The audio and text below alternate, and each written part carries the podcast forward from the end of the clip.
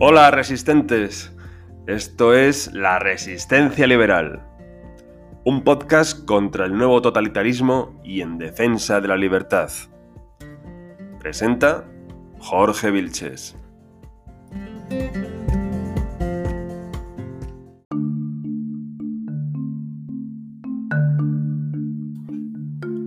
Bienvenidos resistentes.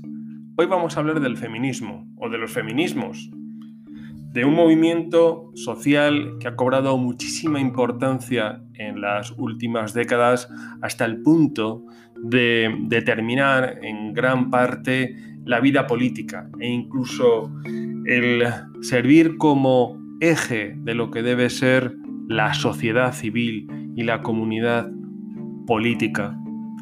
Lo que nos encontramos en no en su totalidad, pero sí en una buena parte, o al menos en la que se ve, es un feminismo con ira.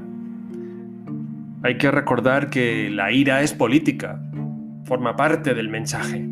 Sin esa violencia verbal y el encaramiento, el ceño fruncido, el puño aprieto y el canto amenazante, parece que no hay logro posible.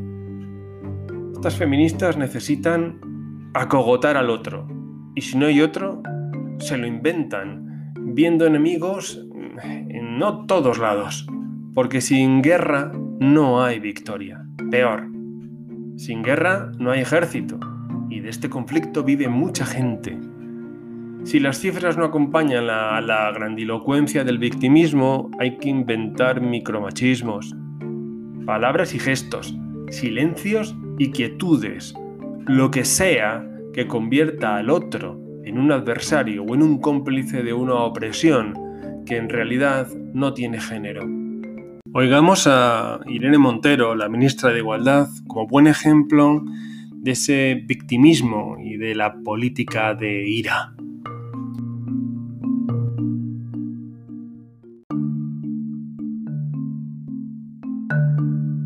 Esa memoria, esa genealogía también de la lucha sindical y de las mujeres en la lucha sindical es patrimonio de nuestro país y del feminismo y debe inspirarnos en un momento en el que la lucha de las mujeres se criminaliza como ninguna otra. Hay quienes quieren negarnos la calle, el derecho a la calle, que tanto nos costó conseguir, la calle para estudiar, la calle para trabajar, la calle para reivindicar y conquistar derechos.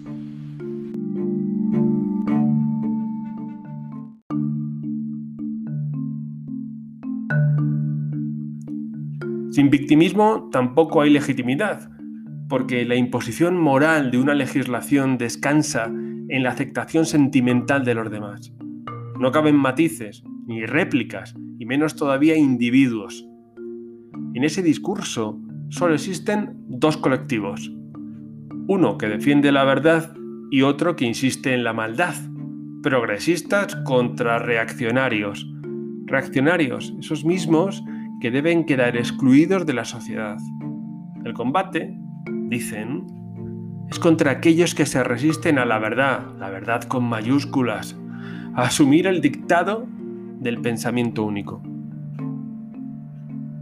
En realidad no hay celebración el 8M. Hay guerra de sexos. O había, porque ahora la biología no cuenta, solo la autodeterminación. Como si eso importara realmente a alguien. Solo encabrona a quienes pensaron en el feminismo para hacer ingeniería social y cambiar lo público a través de la legislación. Fue cuando llegaron las cremalleras, las cuotas y la visibilidad. La primera mujer que ocupa tal cargo, dicen como si fuera un argumento, aunque únicamente vale siete izquierdas, claro. Luego llegó el lenguaje inclusivo, dicen el lenguaje crea realidades. Mentira. El lenguaje oficial sirve para coaccionar y capar la libertad, aborregar y empobrecer. Oigamos una frase de Clara Campo Amor.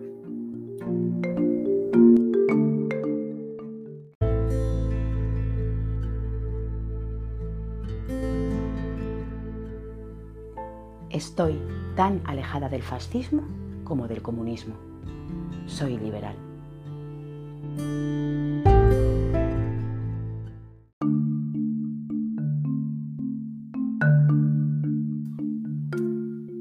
Detrás de todo ese feminismo legislativo de lo público hay un espíritu totalitario. Esto es, el deseo de moldear las instituciones y la sociedad a su idea excluyente, por eso, una vez conseguido que la legislación fuera más allá de la igualdad legal, que llegara incluso a eliminar la presunción de inocencia para el otro sexo, se trata de cambiar las costumbres privadas.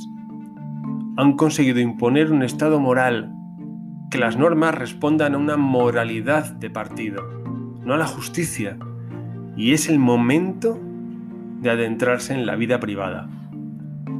Una vez colonizado el Estado hay que colonizar las mentes. Es el paso lógico. En consecuencia, ahora se habla de la igualdad real, que no es nada menos que el reparto de las tareas domésticas y los cuidados.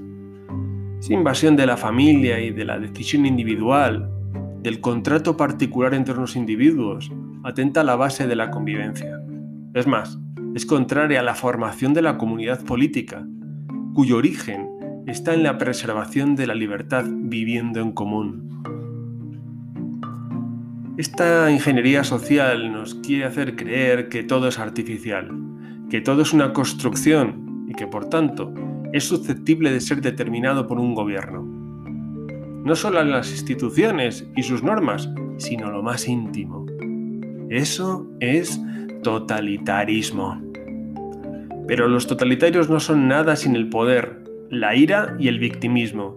De ahí esas escenificaciones y sus gritos, las imágenes y el tono. No celebran lo conseguido, no hay alegría posible mientras no consigan la totalidad de sus aspiraciones.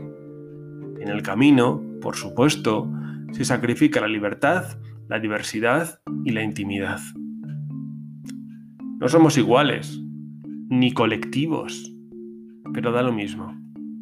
Cada individuo es diferente, pero colectivizan la culpa y nos meten a todos en el mismo saco. No pueden encajar la verdad y la niegan. Ni los hombres formamos un colectivo, ni somos responsables de lo que hicieron otras personas ni generaciones. Es lo mismo, porque esa atribución artificial sirve para construir el discurso victimismo y la ira.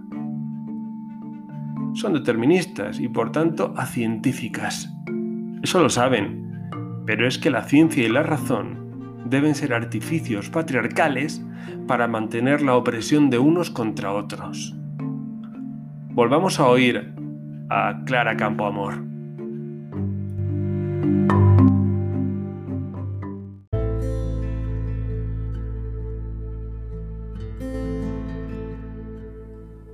La libertad se aprende ejerciéndola.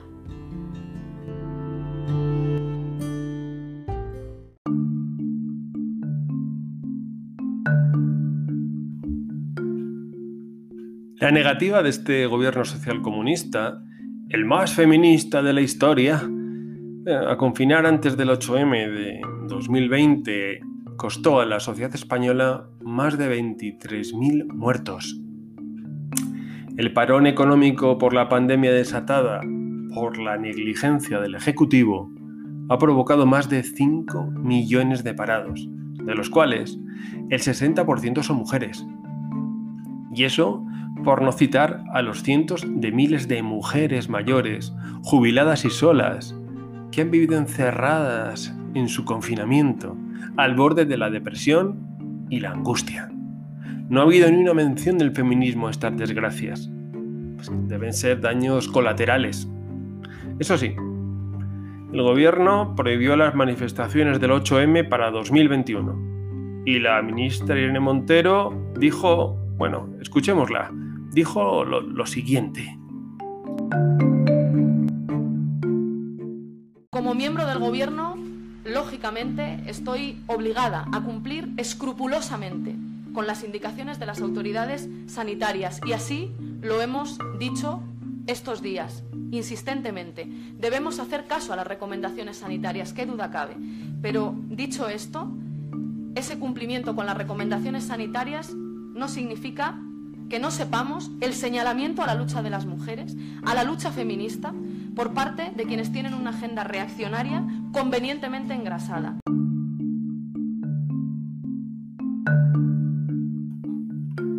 Esta disociación que acabamos de escuchar de pertenecer al gobierno, pero criminalizar al gobierno porque criminaliza a las mujeres, solo se explica porque eh, Irene Montero no ha asumido el error de 2020, carece de responsabilidad, porque vive en el victimismo y además porque se atribuye sin autorización la voz de todas las mujeres. Esto último resulta confuso porque está empeñada en una ley de autodeterminación del sexo. Hay quien quiere solucionarlo hablando de, abro comillas, seres menstruantes o de, vuelvo a abrir comillas, personas gestantes. Lo siento, pero no hay poesía para tanta tontería. Estaría bien que un día, lo más cercano posible, el 8M se celebrara con alegría, recordando la igualdad legal que se ha conseguido y animando a la fraternidad. Sin embargo, entiendo que esto no vende, ni moviliza votos, ni genera presupuestos, ni cargos, ni instituciones, ni permite entrometerse en la vida de la gente. Poco importa que nunca se haya vivido tan bien en la historia de la humanidad como ahora. Siempre habremos cometido alguna irregularidad por acción u omisión para esta ingeniería social.